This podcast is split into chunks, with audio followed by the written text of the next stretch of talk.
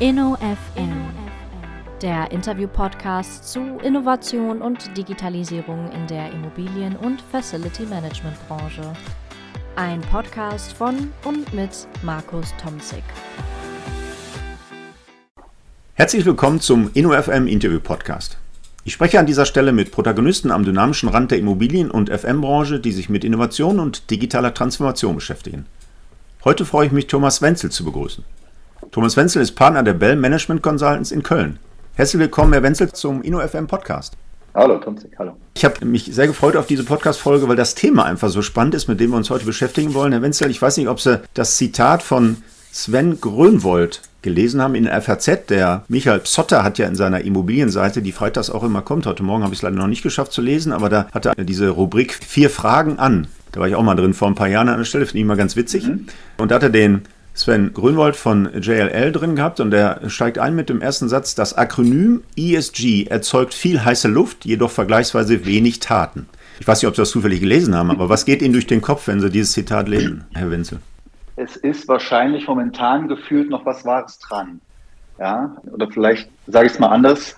Die Branche kommt ja aus einer anderen Zeit, wo natürlich Nachhaltigkeit auch einen relativ großen Marketingaspekt hatte wenig regulatorischen Druck, bis gar keinen. Und dementsprechend braucht es eben eine gewisse Zeit, sich daran zu gewöhnen, dass es jetzt anders ist. Und man kann nicht sagen, dass die Unternehmen sich nicht damit beschäftigen, das tun sie. Die Ernsthaftigkeit hinten raus und inwiefern das wirklich in den Köpfen der entsprechenden Geschäftsführung Management-Ebenen angekommen ist, das braucht sich ja hier und da auch seine Zeit. Ja, Wenzel, ich würde gerne nämlich heute den Versuch unternehmen, in diesem Themenkomplex ESG für meine Podcast-Hörer so ein bisschen Transparenz reinzuschaffen. Sie haben eine sehr spannende Initiative gestartet, die sehr viel Aufmerksamkeit erregt. Ich habe die auch vielfach schon angesprochen.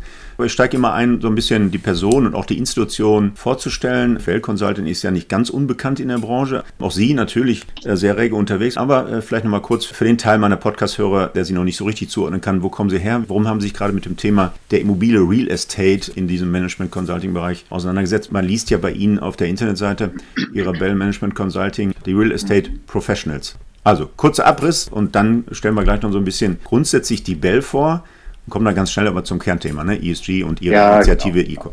Äh, sehr gern. Vielleicht zu meiner Person kurz. Nachdem ich in Thüringen Erfurt geboren wurde und dann eine klassische Lehre damals hieß es noch Kaufmann der Grundstücks- und Wohnungswirtschaft gemacht habe, ja. bei einer klassischen Wohnungsbaugesellschaft mit Plattenbauten in Erfurt. Habe ich dann in Biberach Bau- und Immobilienwirtschaft studiert ah, ja. und bin dann in Frankfurt gelandet in der Immobilienfondsbranche, äh, damals Degi, später Aberdeen, dann über die Metro Asset Management in Düsseldorf irgendwann in der Beratung gelandet, wo ich jetzt seit 2009 bin und wir haben da eigentlich von Beginn an einen sehr, sehr starken Fokus auf Real Estate-Themen gehabt. Zu Beginn noch ein bisschen mit Bankenthemen auch. Das hat sich immer mehr reduziert dann. Und jetzt kann man sagen, sind wir zu 100 Prozent auf immobilienwirtschaftlichen Themen unterwegs. Wenn man es einteilen möchte, würde ich sagen, wir haben schon einen sehr starken Fokus auf Marktinitiativen gehabt. Vielleicht ein bisschen anders als so klassische Beratungen, die immer von Mandat zu Mandat arbeiten. Wir sind ja auch ein kleines Beratungshaus.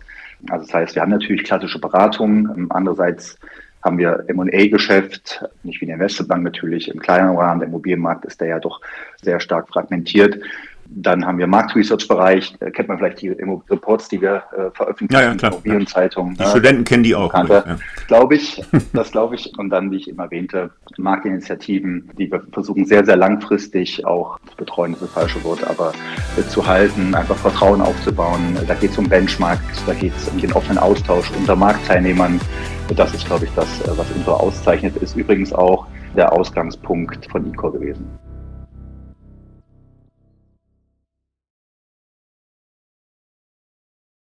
Ja, dann lass uns doch da direkt einsteigen, gehen wir in Medias Res. Es gibt eventuell ja kaum einen Tag, an dem ich nicht informiert werde über die sozialen Medien, über Newsletter, dass ein neues Format, eine neue Veranstaltung zum Thema ESG ansteht. Jede Woche findet ja alleine bei Wolfgang Moderegger so ein Webinar statt, so ein einstündiger Talk. Mhm. Sehr heterogene Themen für Asset Manager, für ja. Creme-Bereich, für viele andere.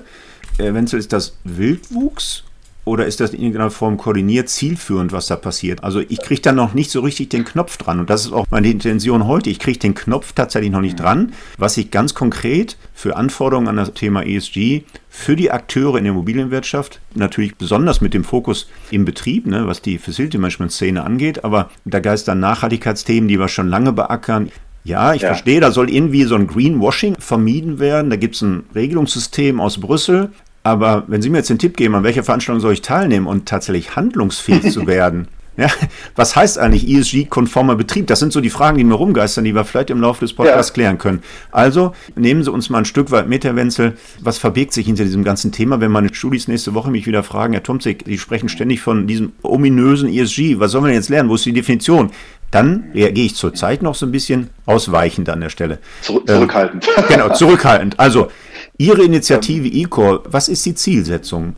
Vielleicht äh, kurz zur Ausgangsfrage. Wildwuchs oder koordiniert? Also ich glaube ja nicht dran, dass in der Branche sehr, sehr viele Dinge koordiniert, äh, aber es ist auch okay, wenn Dinge parallel anlaufen. Es ist nun mal ein sehr großes und wichtiges Thema. Ich erinnere mich an fünf, sechs Jahre her, als die Thematik Digitalisierung in der Branche immer wichtiger wurde. Mhm. Ja, und es auch eigentlich Hype ist eigentlich in dem Kontext negativ belegt, aber doch ein sehr starker Hype wurde. Ne? Wir erinnern uns an die ganzen PropTechs, die wir uns damals angeschaut haben.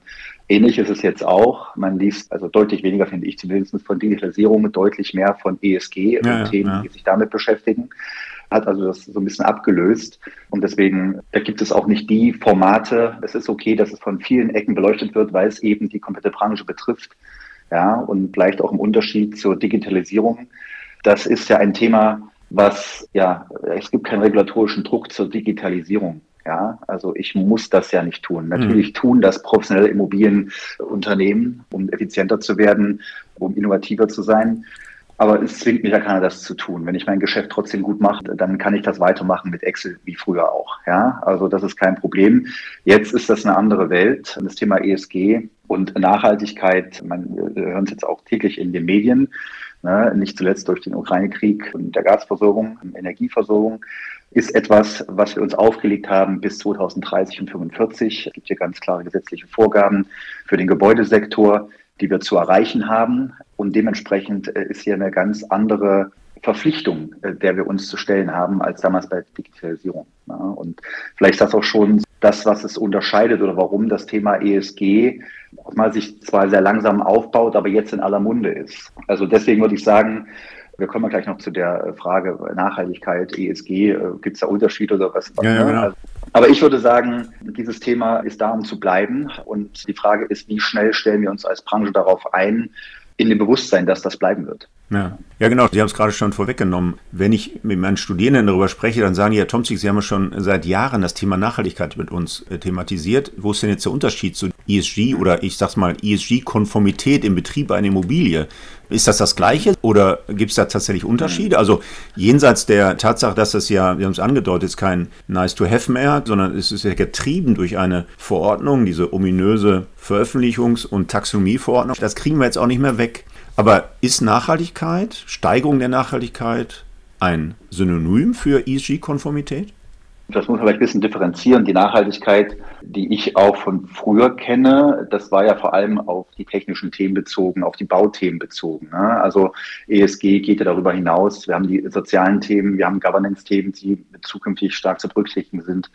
Dementsprechend ist es einfach eine erweiterte Nachhaltigkeit. Ja, so wie wir es früher kannten, müssen wir es auch und in deutlich größerem Maße weiter nach vorne tragen und weiter ausbauen. Aber es kommen weitere Themen dazu, die auch eine hohe äh, Relevanz haben werden. Ja, und ich glaube, das ist auch schon die eigentliche Unterscheidung, äh, von dem wir früher Nachhaltigkeit gesehen haben. Ob ich jetzt ESG dazu sage oder Nachhaltigkeit in mehreren Aspekten, also das ist dann wieder eine Definitionsfrage, aber ich würde sagen, für mich beginnt ja Nachhaltigkeit auch erst später. Das ist dann, wenn ich es umsetze, wenn ich wirklich dabei bin, etwas zu tun. Ja, und ESG-konform, das ist ein großes Wort. Ich glaube, dass da auch noch sehr, sehr viel Unsicherheit ist, was wirklich ESG-Konformität ist.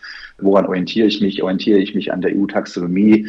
Orientiere ich mich an der äh, Offenlegungsverordnung? Ja, äh, was trifft für mich überhaupt zu als Immobilienbestandshalter oder als Dienstleister gar? Wer gibt das genau vor? Da ist noch viel Unsicherheit im Markt. Das wird sich aber die nächsten Monate sicherlich klarer ziehen. Und ich hoffe, dass wir heute ein Stück weit dazu beitragen, schon mal im Vorfeld da Transparenz zu schaffen. Wir kommen mal auf das, äh, was wir gerade ja schon angedeutet haben. Diese Taxonomie- und Veröffentlichungsverordnung aus Brüssel. Da gibt es einen gewissen Druck aus der Regulatorik.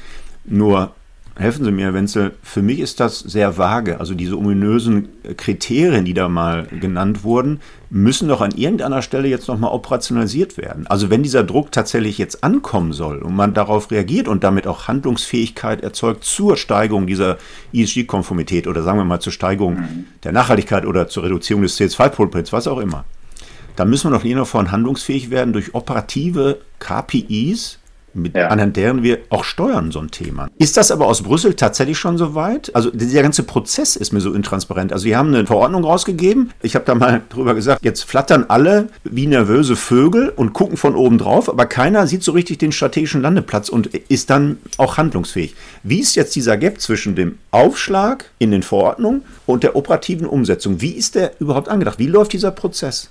Ja, Sie haben das schon gut erkannt. Da ist bei vielen auch ein großes Fragezeichen. Das, was wir erleben in den letzten zwei Jahren, ist, erstmal muss man sich klar sein, was, was steht in Taxonomie drin. Bei ICO sind wir so vorgegangen, dass wir da mit dem Markt, mit Anwaltskanzlern darüber gesprochen haben, das entsprechend für uns das Going definiert haben. Das ist eine gewisse Auswahl an Fragen, die, also Taxonomiefragen. Hm. Äh, die dann beantwortet werden. Die werden aber das Thema der Nachhaltigkeit nicht lösen. Ne? Also das heißt, es, ist ein Teil dieser Themen, die da definiert wurden.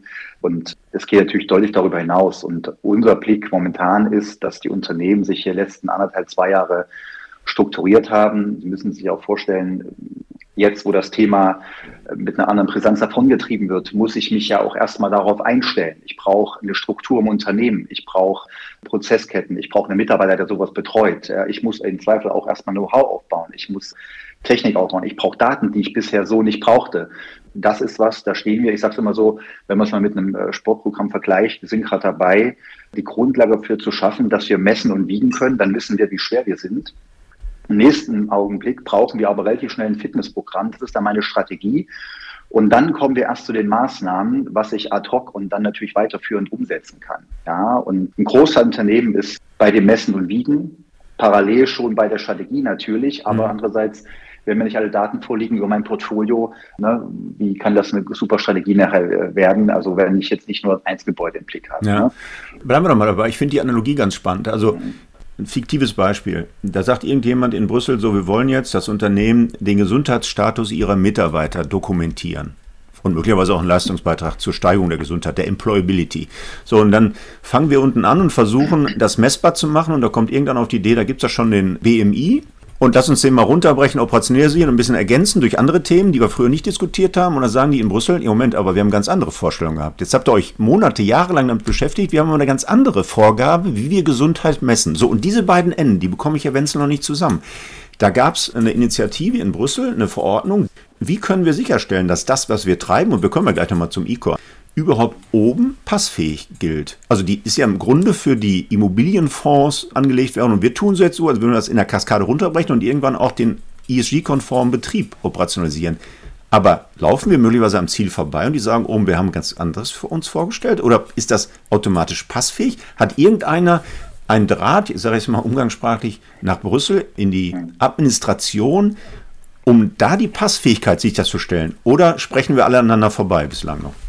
Das würde ich so nicht sagen, anderen vorbeistellen. Ich würde trotzdem sagen, dass es ein sehr dynamisches Thema ist und äh, dass aus Brüssel natürlich ein erster Aufschlag war, weil wir mussten ja loslegen. Und ich sag mal, für den Gebäudesektor wurden eben entsprechende Ziele und Kriterien festgelegt. Aber das E-Cost Going jetzt mal als Beispiel geht darüber hinaus. Ja, also das eine ist, wie definiert es Brüssel für einzelne Sektoren? Mhm. Und dann ist die Frage, wir als Immobilienbranche, wenn wir über Nachhaltigkeit sprechen und auch Portfolien vergleichen wollen oder in Richtung Anleger kommunizieren wollen, dann braucht man doch ein bisschen mehr als das. Ja, und äh, ich glaube, das ist auch schon ein ganz entscheidender Unterschied. Einerseits nur Taxonomie erfüllen, kann man machen, ist auch gut. Ne? Das, aber darüber hinaus gibt es ja deutlich mehr, wenn wir in Objekte gehen. Das ist ja was, damit beschäftigt sich ja dann Brüssel nicht, ne? wenn wir auch auf Unterschiede in den Assetklassen eingehen. Ja? Pflege, Wohnen, Logistik und so weiter. Hm. Ich sag mal, da müssen wir im Detail ja deutlich tiefer reinschauen. Ne? Und deswegen würde ich sagen, das, was wir haben, ist ein erster Wurf. Der Weg ist lang bis 2030 und 45 und äh, du kannst darauf einstellen, dass die auch Erfahrung sammeln werden und dann wird adjustiert. Okay, ja. ja.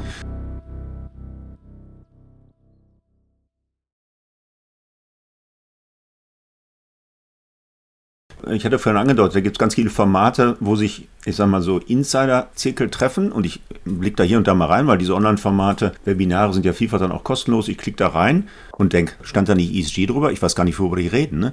Ähm, also ein ganz anderer Zirkel und dann kommen da Themen, mit denen bin ich ein Stück weit überfordert, eher aus juristischer Perspektive und so weiter. Wer treibt denn den E-Core voran? Also sind das die Asset Manager, sind das die Projektentwickler? Eine unglaubliche Anzahl von beeindruckenden Logi bei Ihnen auf der Internetseite bei eCore. Wer treibt so ein Thema voran? Weil die haben ja alle eine eigene Perspektive und alleine diese zusammen. Sie haben ja gerade gesagt, die Immobilienwirtschaft ist so unglaublich heterogen, so vielstimmig. Wie wird Richtig. das im eCore abgebildet, diese Vielstimmigkeit?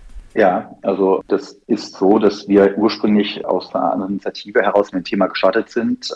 Und da sind es natürlich vor allem die regulierten Immobilienfonds, die das Thema zuerst auf dem Tisch hatten, so will ich es mal sagen, allein von der Regulatorik her und sich damit beschäftigt haben. Also das heißt, kommt stark von Bestandshalterseite, wurde aber den anderen Marktteilnehmern auch sehr schnell klar, dass es sie auch betrifft mhm. oder sehr schnell betreffen wird. Also Immobilieninvestoren, Bestandshalter, da kam es her.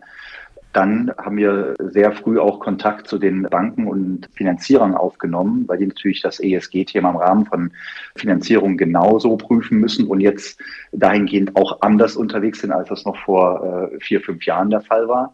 Und uns als Initiative eCore war an der Stelle wichtig, wenn sich hier der Markt damit beschäftigt und ein Scoring entwickelt, dass jetzt nicht wieder so viele Stakeholder an dem gleichen Produkt, nämlich der Immobilie, losrennen und mit verschiedenen Logiken auf das gleiche Thema schauen. Mhm. Ja, also uns war wichtig eine Basis dafür. Ja, und ich komme gleich wieder mal drauf, wenn wir darüber sprechen, wie das Eco-Tool da aufgebaut ist. Aber wenn es um die Stakeholder bei ESG geht, sind einerseits die Immobilienbestandshalter, wir haben die Banken, wir haben die Projektentwickler, die natürlich das Thema für Neubau und Projektentwicklung nochmal separat aufsetzen müssen, weil es ein bisschen anders gelagert ist.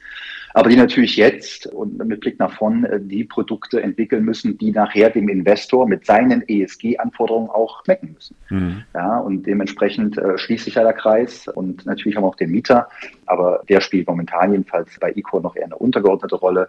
Natürlich diverse Themen, die in Richtung Mieter abzielen, aufgenommen im Scoring, aber auch da merken wir, dass immer mehr, vor allem große Mieter, das Thema ESG mit nach vorn treiben, nachfragen. Und das ist eine Dynamik aus vielen Richtungen. Aber ja. ursprünglich ging es mit Investoren. Okay, aber wenn wir über ESG-konform Betrieb sprechen, ganz am Ende dieser, ich nenne sie mal Wertschöpfungskette, ja. da muss der FMler ja dabei sein. Sie haben auch die GEFA mittlerweile ja. an Bord. Das heißt, die Perspektive ist mit abgebildet. Und jetzt nehmen wir uns mal mit in so ein, ich kann es mir nicht so richtig vorstellen, wie so ein Workshop dann aussieht bei Ihnen zur Weiterentwicklung so, mhm. eines solchen E-Core. Da sind, keine Ahnung, äh, helfen Sie mir, 140, 170 Logi drauf. Die sitzen ja nicht mit alle am Tisch. Viele machen das wahrscheinlich nur, damit sie ihr Logi aus Marketing-Gesichtspunkten bei Ihnen verewigen. Manche arbeiten aktiv mit. Wer arbeitet jetzt wirklich aktiv mit? Und zwar nicht namentlich oder institutionell, sondern ja. aus welcher Ecke kommen sie? Sind das eher die Banken, die sagen, nee, wir kommen da nicht mehr raus, ne? das ist jetzt von uns oben gefordert, wir müssen äh, Paragraph äh, 8, 9, ne, Konformität Immobilienfonds abbilden, also brauchen wir da was? Und die anderen sagen, ja, wir sind die Einzigen, die das tatsächlich beeinflussen können. Nämlich ganz unten sind wir diejenigen, die die Stellschrauben in der Hand haben, um die KPIs zu verändern. Also müssen wir doch da mitreden. Wer ist jetzt konkret derjenige, der mit Ihnen zusammen das Thema, oder machen Sie das alleine bei Bell? Also ist das Ihr Team nein, nein, nein, werden nur ein Stück weit begleitet? Nein, nein, gar keinen Fall. Äh, der Eintritt soll gar nicht stehen. Also wir haben das sehr eng so mit dem Markt, aus dem Markt heraus entwickelt, hm. mit viel Expertise am Tisch, ja, äh, auch aus unterschiedlichen Sichtweisen. Jetzt haben wir ja die ganzen Asset-Klassen, die unterschiedlich berücksichtigt werden, äh, eben Projektentwicklung, Bestand sind im Unterschied und dann Sie haben ja eben die wir nennen die ja Solution Partnern, also die, die am Ende des Tages das ganze Thema im Objekt umsetzen müssen, mhm. im und am Objekt, also im Betrieb nachher. Und natürlich ist es, wie Sie es gesagt haben, in so großen Gruppen ist es so, dass einige sich sehr intensiv einbringen, hat aber auch was damit zu tun, wie weit sind die Unternehmen schon, welche Kapazitäten haben die wirklich, um sich auch intensiv einzubringen. das, das muss man ehrlicherweise sagen. Ja, klar. Und deswegen, solche Workshops können Sie so vorstellen, das wird durch uns moderiert. Wir bereiten das vor, wir bereiten das nach und äh, führen dann die Diskussion mit mehr oder weniger hoher Beteiligung von wahrscheinlich so 20 bis 50 Unternehmen, ja, die sich dann einbringen, ja, mhm. obwohl manchmal auch mehr eingewählt sind. Aber ich sag mal, da ist schon sehr hohes Interesse und auch Beteiligung auch von kleinen Unternehmen. Ne? Also äh, da wir hier auch an einem Punkt sind, wo ja noch viele Fragen im Raum stehen. Also es ist ja nicht nur, man entwickelt was gemeinsam, sondern es werden auch während den Workshops viele Themen diskutiert, über die man sich erstmal ein Bild verschaffen muss. Ne? Also dieser Austausch steht da auch im Mittelpunkt. Und, wer, wer, ist der Treiber? Also welche Stakeholder sind im, im, Kern aber Treiber? Oder kann man das so gar nicht sagen? Das kann man, nee, das kann man wirklich so nicht sagen. Also wie ich eben sagte, ist losgegangen mit den klassischen Investoren, die reguliert sind, weil die natürlich den höchsten Druck auch hatten, das umzusetzen und nach vorn zu bringen. Aber auch Banken und Projektentwickler haben für ihren Teil natürlich das genauso nach vorn getrieben, auch wenn das zeitlich etwas äh, verzögert gestattet ist. Das ist aber, glaube ich, normal. Und deswegen sind das eher die Treiber. Aber es findet auch ein Austausch zu den Umsetzungspartnern hinten raus statt, ne? also klassische FM-Unternehmen und diese Runde, wo auch die GEFMA natürlich eingebunden ist, weil am Ende muss jemand umsetzen. Das war übrigens sehr schnell die Frage von den Investoren auch, ja, jetzt, jetzt wissen wir, wie schwer wir sind und wie gut und wie schlecht, aber wir brauchen ja Unterstützung der Umsetzung und da brauchen wir auch Know-how am Tisch. Und diesen Austausch haben wir dann relativ frühzeitig ins Leben gerufen, dass man sich im Dialog da auch weiterbringt. Dann versuchen wir doch mal die große Herausforderung, den Aufbau Ihres Scorings, E-Core, so ein Stück weit anzustrukturieren. Unseren Hörern, ne, jetzt können wir ja keine Visualisierung, wie sie zum Beispiel bei Ihrer ja. Internetseite ja schön drauf ist mit diesen drei äh, Clustern, aber versuchen wir uns mal auf der Tonspur zu erläutern, wie der Aufbau des Scoring tatsächlich aussieht, ohne dass wir jetzt zu sehr ins Detail gehen natürlich, aber den grundsätzlichen Aufbau sollten wir hinkriegen. Genau, das mache ich mal einfach. Und zwar, müssen Sie sich vorstellen, es sind drei Cluster. Es gibt ein Cluster, was Governance-Themen abbildet. Es gibt ein Cluster, was Verbrauchsthemen abbildet. Und es gibt ein Cluster, was tief in die Immobilie reingeht und da eben auch Asset-Klassen-spezifische Kriterien abbildet. Im Cluster Governance äh, geht es eher um Fragestellungen nach Strategie, wie ist das Unternehmen, wie ist der Immobilienfonds aufgestellt zu diesen Themen. In dem Cluster der Verbräuche ich glaube nicht erklären. Es geht um die klassischen Verbräuche an der Immobilie. Da ist zudem der Krempfad äh, implementiert, also ne, das Dekammerisierungspfad, um eben auch zu sehen, wann die Stranding Points erreicht sind, meine Objekte. Und ähm, wenn wir in diesem Cluster 3 äh, das Asset sind, da geht es um alle Themen an der Immobilie von der Barrierefreiheit, dem Nutzerkomfort, Gebäudeautomation, E-Mobilität, Recycling. Das könnte ich jetzt hoch und runterspielen. Das ist so ein bisschen, wie man es vielleicht aus den Zertifikaten kennt, nur nicht ganz so tiefgehend äh, vor dem Hintergrund, dass unsere ursprüngliche Aufgabe ja war, wir brauchen ein Tool, was für Portfolios anwendbar ist.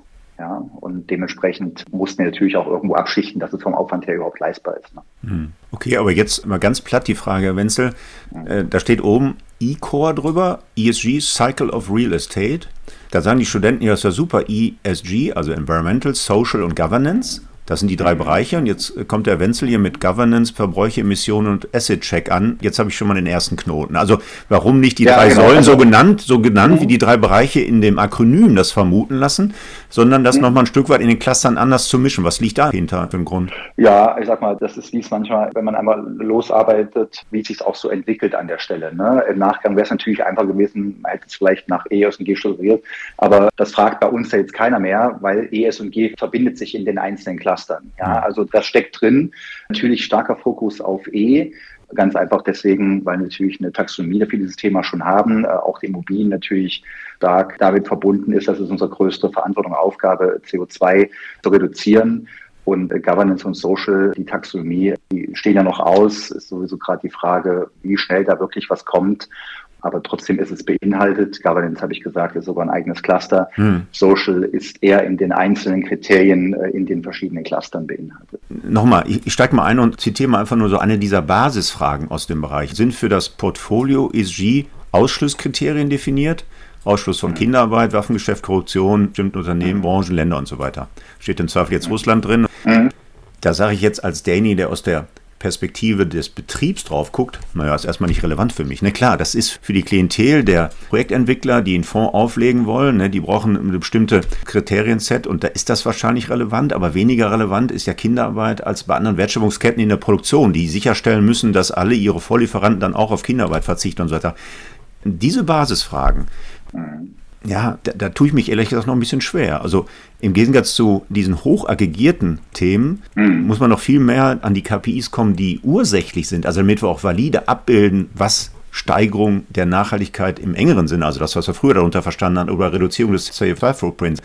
Das sind ja auch viele Themen, die im Betrieb der Immobilie viel, viel relevanter werden. Sie haben ja gesagt, die müssen es ja dann umsetzen und die setzen kein Thema um, was heißt Kinderarbeit ausschließen. Nee, das ist richtig. Also das stimmt. Muss man sich ein bisschen von der Governance an der Stelle lösen, weil das natürlich ein sehr strategisches Thema ist, was einfach abgeprüft wird. Also wer ist in meiner Immobilie? Also es ist ein Hygienefaktor an der Stelle auch. Ne? Also jetzt natürlich die Frage, mit Blick nach vorn, ob jetzt zukünftig Rüstungsunternehmen wieder da nicht mehr reingehören in diese Themen, ne, weil jetzt Rüstung wieder gesellschaftsfähig an der Stelle wird.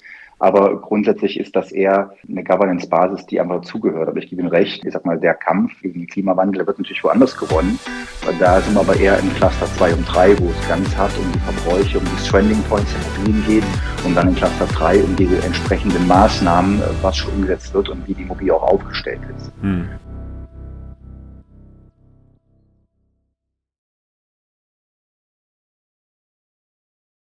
Ist das Thema graue Energie in irgendeiner Form eigentlich abgebildet oder sind da im Schwerpunkt so CO2-Emissionen und Reduzierung angedeutet? Genau, im Schwerpunkt geht es um die CO2-Emissionen. Ja. Weil die Diskussion ist ja auch ganz spannend. Ne? Vertreter wie Tim Sassen von der Greyfield, der dann sagt, ja, ist alles schön, dass er im Betrieb versucht, CO2 einzusparen und die Energieeffizienz zu steigern. Wenn wir uns ein Stück weit etwas höhere Abstraktionsebene aussuchen, die Systemgrenzen anders ziehen und lebenszyklusorientiert auf dem Weg sind, dann ist vielleicht Ressourcen sparender, wenn wir die ganzen Dinger nicht so toll bauen, die Neubauten, sondern die Bestände revitalisieren, dann haben wir nämlich die ganze graue Energie auch noch im Schirm. Also da sind ja so viele Themen, die wir, glaube ich, gar nicht ja. so komplex abbilden können, auch nicht über so ein E-Core, oder? Da gebe ich Ihnen recht, äh, zum aktuellen Zeitpunkt definitiv, weil sich aus meiner Sicht die Regulatorik da vielleicht noch ein bisschen finden muss. Es geht ja über die äh, Lenkung der Kapitalströme, das ganze Thema. Mhm. Ne? Also so gar nicht das sagen möchte, aber die Immobilienwirtschaft ist ja nicht intrinsisch motiviert, das zu tun. Ja, das ist klar, das ist klar. Wir, machen das ja, weil wir entsprechende Auflagen haben mhm. und Regulatorik erfüllen müssen. Und vor dem Hintergrund hat der Herr Sassendeinstein natürlich recht. Äh, wenn wir es jetzt mal moralisch nachhaltig bewerten, dann müssten wir sagen, Neubaustopp und alles in die Optimierung, Entwicklung und Standes, weil da ist das Problem, was wir haben.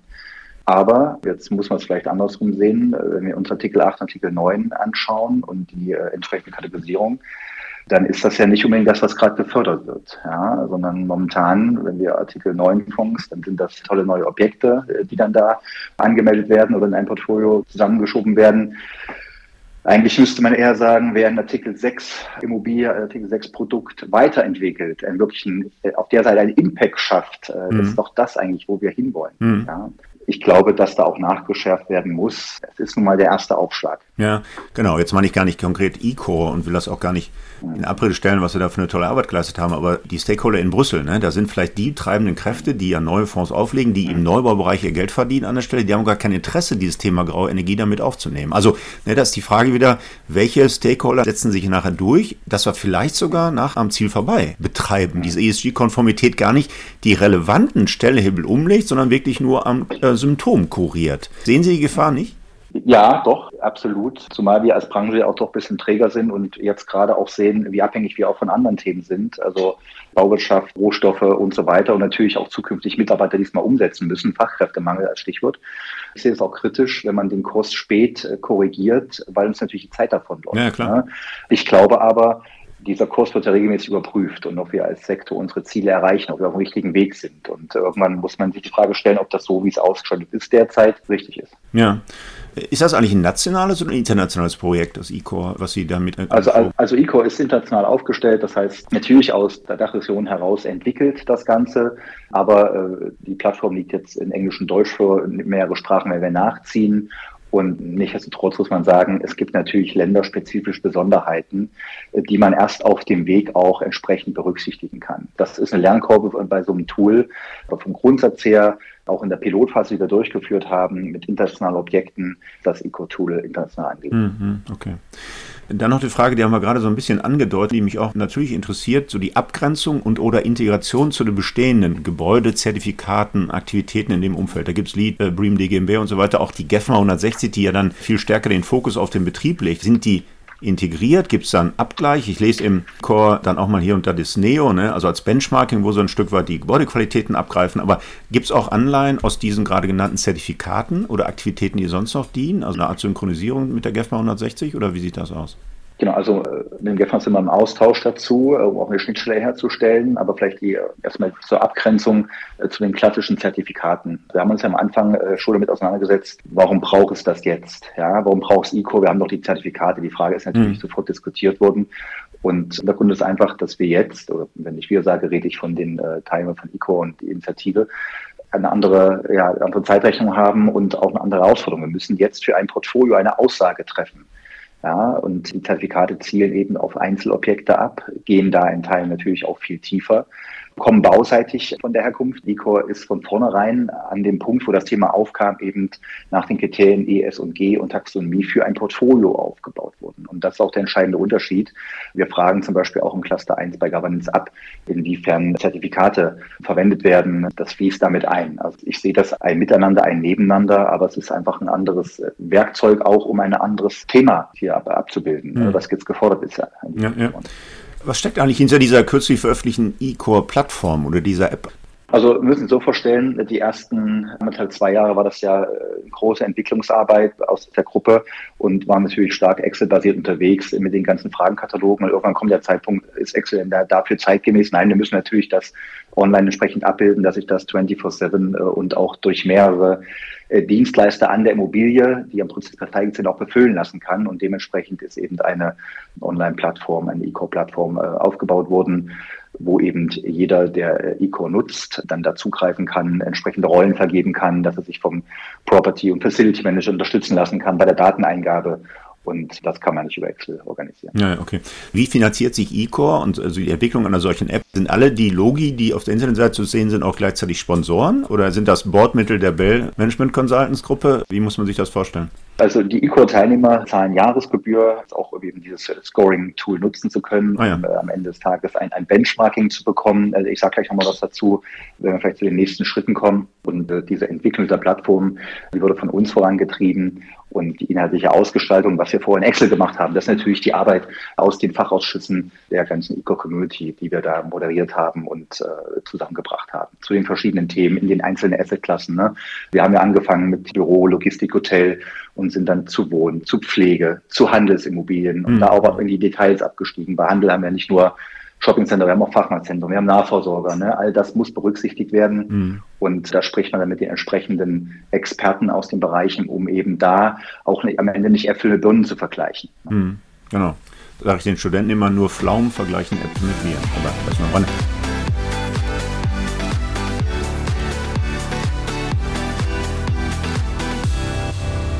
Ähm, aber Sie haben es angedeutet, äh, die nächsten Steps, wie geht es weiter mit eCore? Das ist Work in Progress, da wird noch ein bisschen Wasser den Rhein runterfließen, bis man da tatsächlich am Ziel angekommen ist. Wie geht es weiter? Momentan, also es gibt so ein paar strategische Themen. Ich fange erstmal mit dem operativen Thema an neben dem diesen Eco-Score. Der Eco-Score ist das, was ich bekomme, wenn ich ein Portfolio angelegt habe. Wird es noch den Finance-Score geben. Das ist das, ist ein, quasi ein Extrakt aus dem Eco-Score, was für die Banken im Rahmen der Finanzierung relevant sein wird, mhm. die das wiederum in ihre Finanzierungsprodukte implementieren werden. Deswegen haben wir unter anderem auch den VDP als Verband mit angebunden. Dann nächste Entwicklungsschritte ist das Benchmarking jetzt quasi zu designen und hinten auch ein Dashboard, was ich dann nutzen kann in der Auswertung des Ganzen. Ne? Das heißt, wenn ich mein Portfolio angelegt habe, ist die nächste Frage, okay, jetzt weiß ich, wie gut ich bin, aber wo liege ich in dem Markt? Wo liegen meine Objekte im Markt? Ja, wie ist der Wettbewerb? Natürlich alles anonymisiert, ähm, aber wo liegen die anderen im Durchschnitt? Das ist ja wichtig, um sich auch einzuordnen. Das setzen wir gerade auf. Dann sind wir dabei, mit einem Wirtschaftsprüfer die Nachweislogik, äh, Prüflogik zu entwerfen im Vergleich zu einer klassischen Zertifizierung, wo ich ja eine Immobilie habe, für die Immobilie die entsprechende Dokumente und Nachweise dann im Rahmen der Prüfung nach oben lade ist das ja bei dem großen Portfolio, jetzt gehe ich mal von aus, ich habe 200, 300, 400 Objekte, die ich anlege, ein ganz, ganz anderer Aufwand. Das heißt, die Prüfung äh, wird auch anders stattfinden. Das heißt, es geht viel stärker über Stichproben. Ich es mal ein bisschen mit einer klassischen Steuerprüfung. Sie müssen sich darauf einstellen, dass alles geprüft wird. Es wird aber nicht alles geprüft. Ja? Aber im Zweifel müssen Sie alles nachweisen können, was Sie angeben. Nach einer gewissen Stichprobenlogik, die wir gerade in Wirtschaftsprüfungsgesellschaft erarbeiten, das sind jetzt die nächsten Schritte. Und vielleicht auch ein bisschen äh, strategisch gesehen, ICOM wurde als Projekt aufgesetzt, projekthaft vorangetrieben und jetzt wird es zur Mitte des Jahres, gehen wir von aus, in eine Vereinsstruktur übergeben, das Ganze. Das äh, hat ganz logische Hintergründe, dass natürlich erstens hat eine gewisse Kapitalmarktrelevanz das Ganze und äh, da braucht es auch eine gewisse Gremienstruktur, die Entscheidungen herbeiführen, zum Beispiel zur Änderung des Scorings. Ja, also das heißt, wenn dann jährlich gegebenenfalls Anpassungen vorgenommen werden, muss es eine gewisse Gremienstruktur durchlaufen, dass nicht wir als Beratung das sind, sondern dass es eben sich zusammensetzt aus Banken, aus äh, kleinen, großen Asset Managern, aus Projektentwicklern, äh, aus Vertretern der Wissenschaft und quasi da ein möglichst neutraler Blick der Entscheidungsweg stattfindet. Hm. Ich kam mir gerade nochmal in den Sinn, Sie haben das nur angedeutet vorhin. Es ist international, aber gibt es in Europa auch andere Initiativen, die möglicherweise da parallel laufen? Weil was da aus Brüssel von dieser Taxonomie- und Veröffentlichungsverordnung angeschoben ist, hat ja möglicherweise auch andere Initiativen angeschoben in Europa. Gibt es das? Ist Ihnen das bekannt? Also wir hatten die Frage natürlich auch diskutiert. Also zuerst mal hat man innerhalb Deutschlands gefragt, ob irgendwo, also BVI, CIA, äh, ne, einer der ja, Spitzenverbände, ja. irgendwas weiß und äh, was angestoßen hat. Das war damals nicht so. Seit Beginn an gibt es äh, GRESP als quasi vergleichbares Produkt. Das ist eher aus, nicht aus Europa heraus entstanden, sondern aus Amerika. Äh, Gibt es auch schon deutlich länger am Markt. Äh, ich glaube, zwölf Jahre alt, ich weiß gar nicht genau. Aber das sind meines Wissens zumindest die einzigen beiden äh, Produkte zu diesem Thema. Mhm. Ja, also mir ist nicht bekannt, dass solche aus Frankreich oder UK heraus äh, etwas Vergleichbares entwickelt wurde.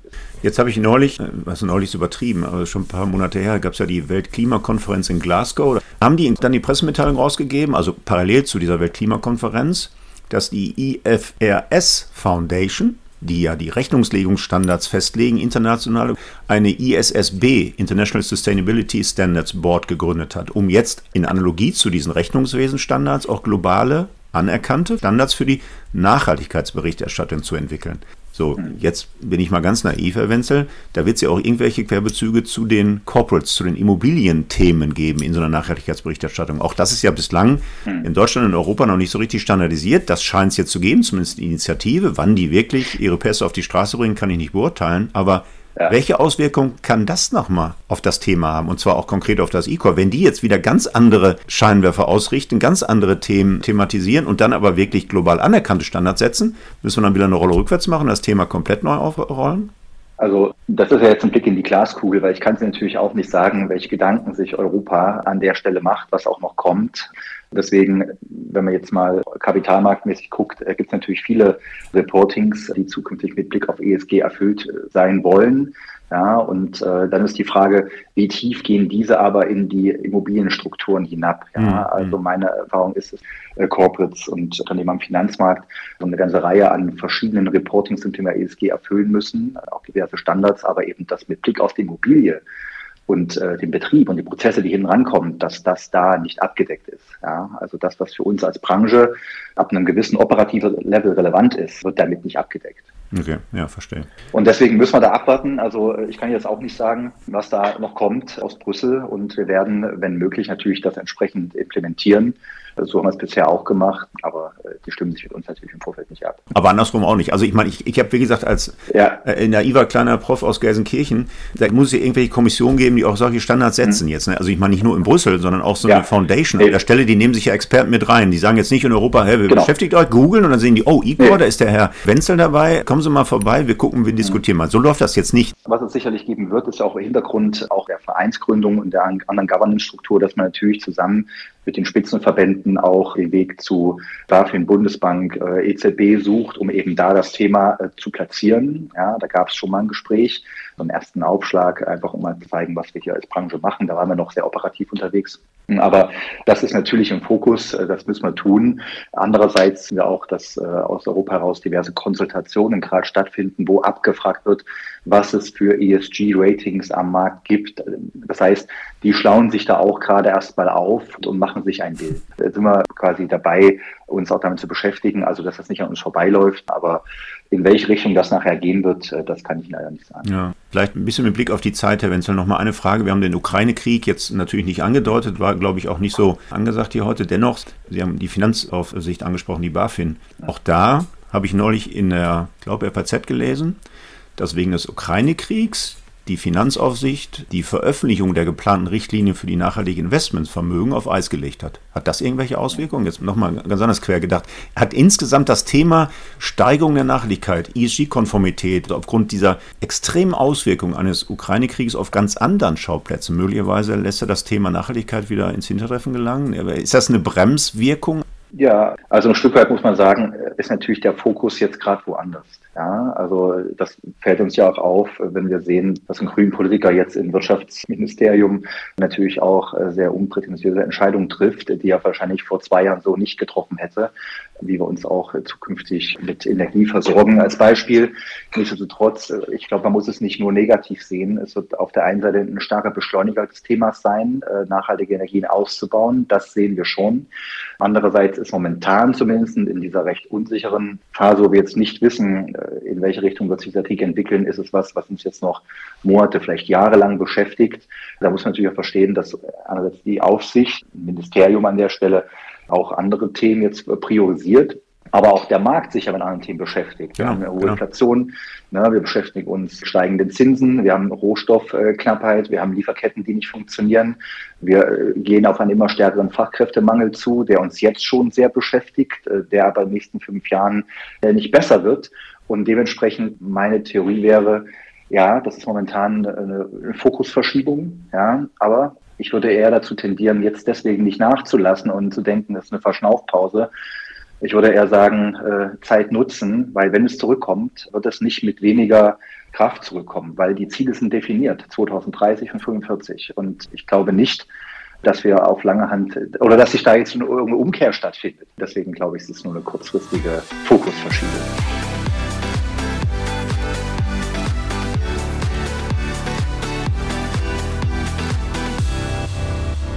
Ja, das können wir nur hoffen, Herr Wenzel. Natürlich können wir auch hoffen, dass der Ukraine-Krieg möglichst dann doch in irgendeiner Form ein Thema wird, was uns in nächsten Jahren noch beschäftigt. Und ja, die Hoffnung bleibt auch, dass dieses Thema Nachhaltigkeit dann nicht von unseren Tischen verschwindet. Wir sagen ja immer als Innovationsforscher, der größte Treiber für Handeln ist der Druck von außen und der Druck in diesem ja. Thema lässt nicht nach. Ne? Also Druck auf dem Kessel, was äh, diese Temperaturziele angeht, das wird ja nicht zurücknehmen und das wäre natürlich dramatisch, ja. wenn das aus dem Blick gerät. Ich kann mir das ehrlich gesagt auch nicht vorstellen. Ich finde aber das, was Sie gerade abschließend gesagt haben, ist ein schönes Schlusswort, Herr Wenzel.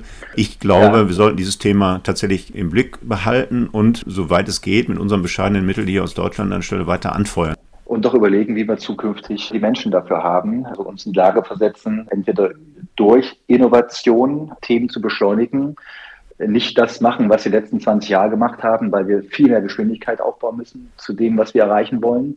Und es jetzt schon sehr stark mit der Frage zu beschäftigen, wer und wie setzen wir diese Mammutaufgabe, die vor uns liegt, um.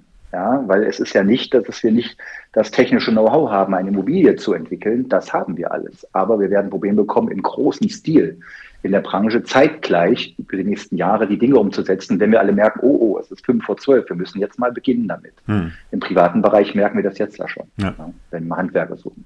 Herr Wenzel, mit Blick auf die Zeit, mich ganz herzlich mhm. bedanken für dieses sehr, sehr spannende, sehr kurzweilige Interview. Wir haben ein hochrelevantes Thema. Ich glaube, tatsächlich ein bisschen mehr Transparenz reingebracht. Ich bin jetzt ganz gespannt, wie es weitergeht um E-Core, um Ihr Scoring, um Ihren Ansatz. Und vielleicht machen ja. wir irgendwann mal eine zweite Podcast-Folge, wenn wir da ein sehr paar gerne. Schritte weitergekommen sind und Erfolge auch in der Umsetzung zu sehen sind. Also nochmal, äh, Herr Wenzel, vielen, vielen Dank für diese Podcast-Folge. Ja, danke sehr. Ja, das war der InnoFM Podcast mit Thomas Wenzel. Wir hören uns wieder in 14 Tagen. Am besten gleich auf einer der üblichen Plattformen wie Spotify, iTunes oder Soundcloud abonnieren und dann wird Ihnen die nächste Folge an einem Freitag um 8 Uhr gleich angezeigt. Bis dahin wünsche ich Glück auf und bleiben Sie schön gesund. InnoFM. Das war der InnoFM Interview Podcast von und mit Markus Tomzig. Alle zwei Wochen freitags, überall dort, wo es Podcasts zu hören gibt.